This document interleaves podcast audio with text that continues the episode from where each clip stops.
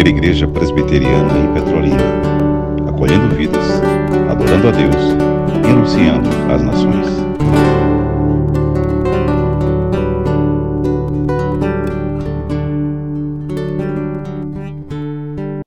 da divisão de classe pastoral.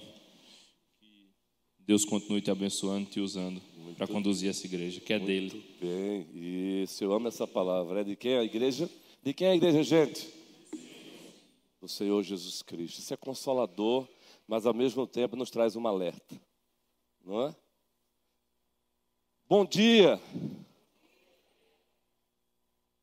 Nós estamos demolindo essa ideia de que presbiterianos não vibram, presbiterianos não se entusiasmam, presbiterianos não cantam com satisfação. Estamos demolindo e sem, sem medir esforço. Essa ideia de que crente reformado canta com raiva e confunde raiva com reverência, nós estamos demolindo e com base nas escrituras e para a glória de Deus. Nós somos um povo que temos N razões para cantarmos com alegria. Abra sua Bíblia no Evangelho de Deus, segundo o apóstolo Mateus, o capítulo 10. O capítulo 10. A pastoral desta manhã ela foi antecipada. Os irmãos conhecem já, pelo menos o, o tema. O Evangelho de Deus, segundo o apóstolo Mateus, o capítulo 10, e lerei apenas o versículo 37. O versículo 37 é um versículo que faz parte de um texto muito mais extenso, mas que ao mesmo tempo o próprio texto em si, ele favorece você focar apenas em um versículo.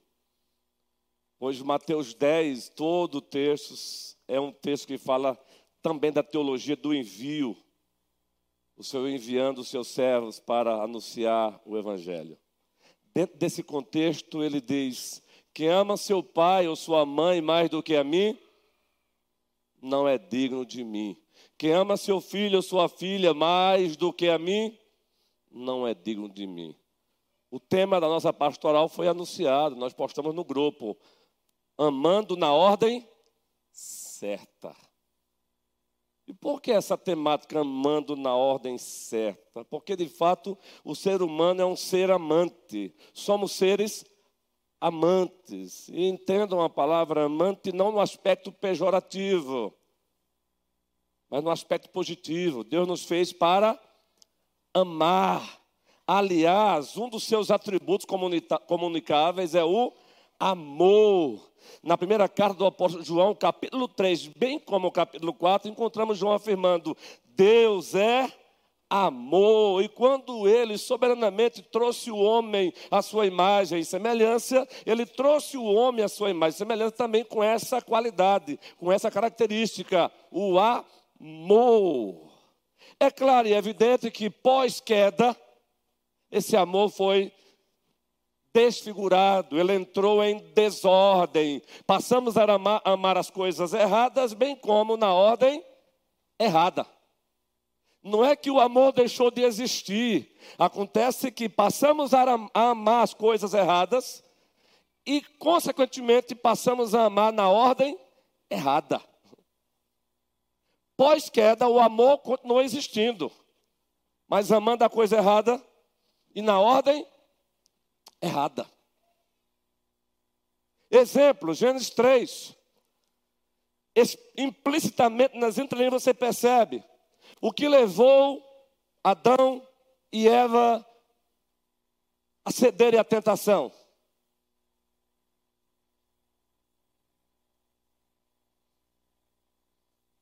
Também já uma inexistência desse amor certo. Ali ele já foi tentado a amar a coisa errada. Naquele momento deixaram de amar a Deus e passaram a amar quem? A si mesmos. Por isso o livro que nós indicamos aí, por favor, quando puder, leia Viciados em Si Mesmos. Claro e evidente que tem outras causas ali, mas há uma sincronia nas causas. Mas se você observar Mateus 22, quando perguntaram ao, a, a, segunda pessoa da Santíssima Trindade, agora feito carne, qual o maior mandamento da lei, Davi, Analiz, ele disse: Amarás o Senhor teu Deus de todo o teu coração. Aí ele usa o que nós chamamos em hermenêutica de paralelismo enfático. Ele está dizendo uma mesma coisa, mas ele dá ênfase. Amarás o Senhor teu Deus de todo o teu paralelismo enfático, com toda a tua, com todo o teu ele não está aí departamentalizando o ser humano. Paralelismo enfático é para dizer o seguinte: ame o Senhor com todo o teu ser. É isso que ele está dizendo. E ele disse isso por quê? Porque Adão, naquele momento que ele cede, ele deixa de amar certo para amar errado. Passou a amar a si mesmo. Muito mais do que ao próprio Deus. Consequentemente, passou também a amar o outro mais do que a Deus. Exemplo, exemplo é, soltos, mas que tem ilustração. Quando o povo de Deus, caminhando em direção ao deserto, pede a Arão um Deus a quem eles possam ver, enxergar, palpar, o que foi que Arão fez? O povo atendeu, Arão atendeu o povo. Significa que Arão, naquele momento, amou mais o povo do que a Deus. É claro e evidente que envolve aí o temor dos homens, o temor de Deus. E recentemente o reverendo Renato pegou um sermão muito impactante para quem veio aqui ouvir a palavra de Deus sobre o temor dos homens.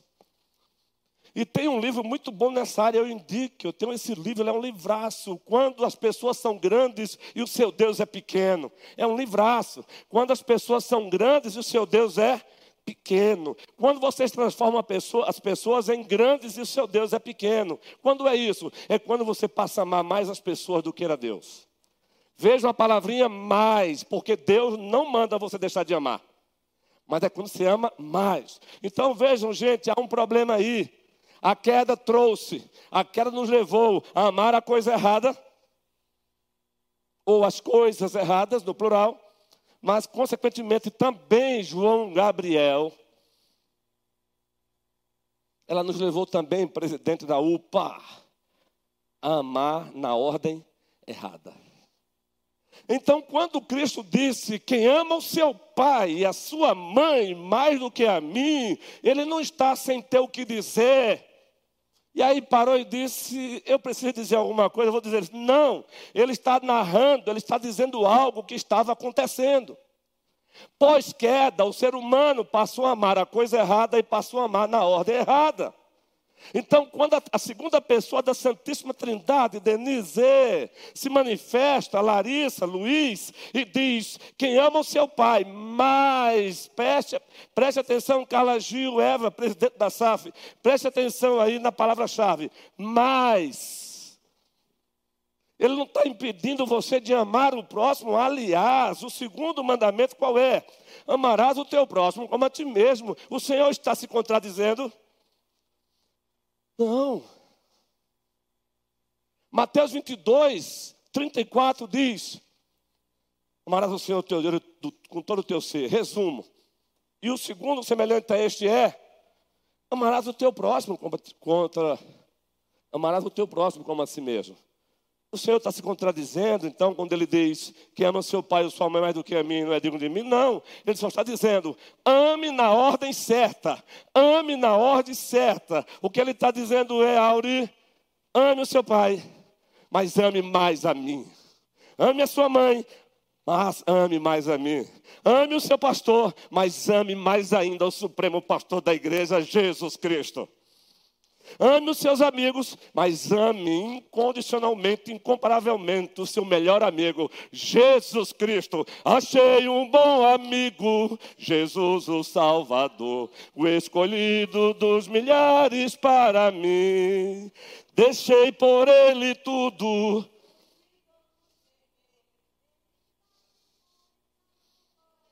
Amém. Quem ama seu pai ou sua mãe mais do que a mim não é digno de mim. Não é por acaso Débora, Bia, e aí eu preciso dizer que Bia, porque são várias agora, não é?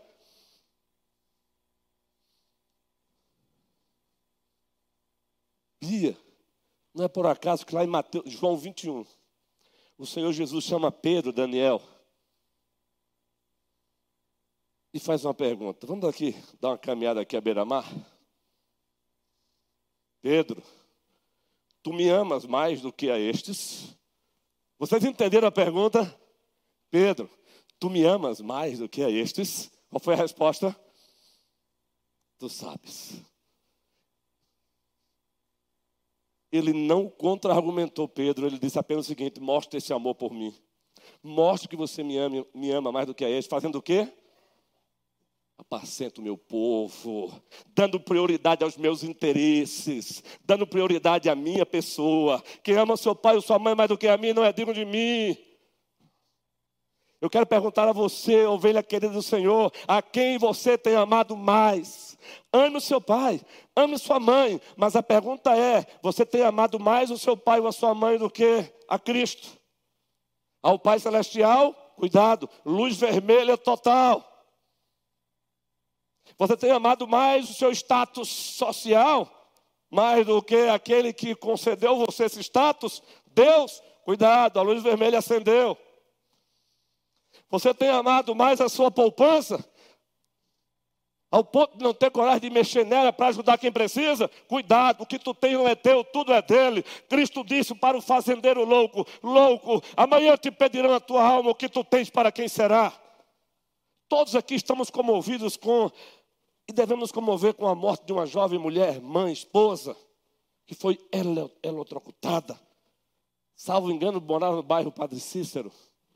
Jovem mulher. E aí eu vi Virgínia fazendo uma reflexão muito pertinente, Virgínia, parabéns. Significa, dentre outras coisas, que eu gosto de ouvir as ovelhas, mas ao mesmo tempo eu acompanho as ovelhas.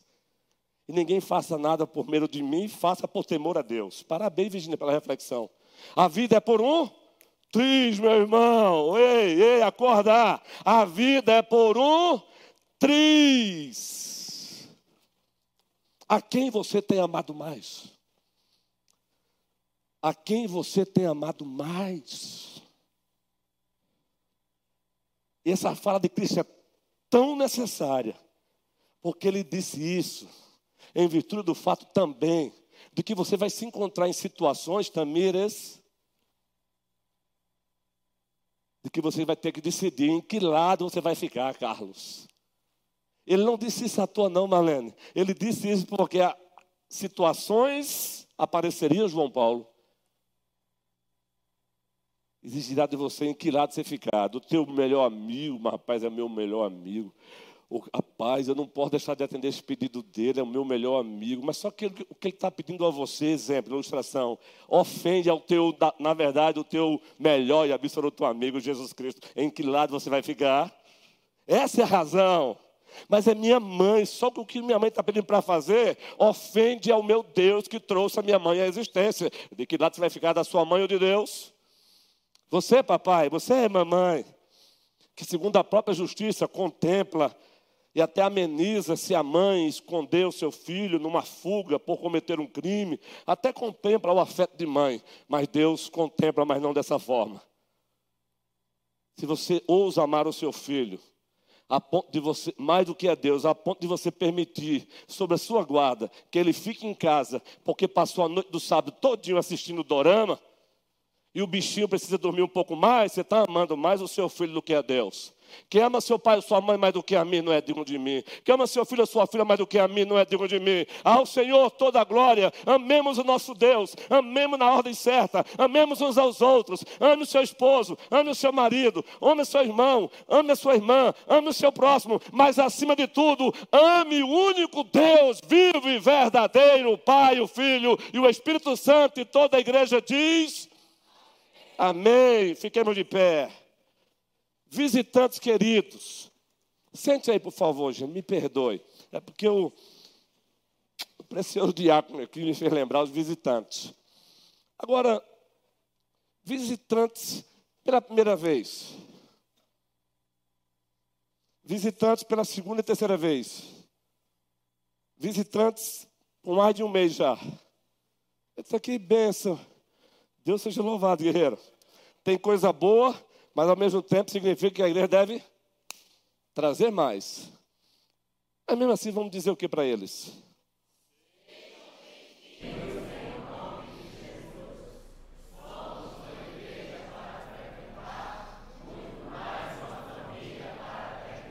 Sabe por que está sendo assim? Porque quem está visitando não quer deixar mais de visitar. Porque quem está visitando está se sentindo pertencente. Então não quer mais se apresentar como visitante. Louvado seja o Senhor. Agora fiquemos de pé. E vamos agora ser abençoados pelos nossos professores. Que estudaram, que trabalharam direitinho. E vocês também se prepararam para aprender. Lembre-se, aprender. Logo, dentro desse escopo aí não existe lugar para presunção, arrogância, humilhação, perguntas capciosas, apenas perguntas humildes. Obrigado, Senhor, por esta igreja amada que tem usufruído de uma abundante graça do Senhor. A Bíblia diz no livro dos Atos dos Apóstolos, no capítulo 2, que de repente veio do céu um som como de um vento impetuoso. E encheu toda a casa onde eles, os 120, estavam reunidos. Mas o que nos chama a atenção é que diz que o som não veio da terra, o som veio dos céus. A vida da igreja não vem da terra, vem dos céus. A energização da igreja não vem da terra, é dos céus, é de, é de Deus, é do Senhor. Que esta igreja nunca se esqueça disso. É dos céus que vem a nossa salvação, é dos céus a nossa restauração, é dos céus o nosso regoramento, é do céu que vem a cura, é dos céus que vem libertação, é dos céus que vem restauração, redenção, Senhor.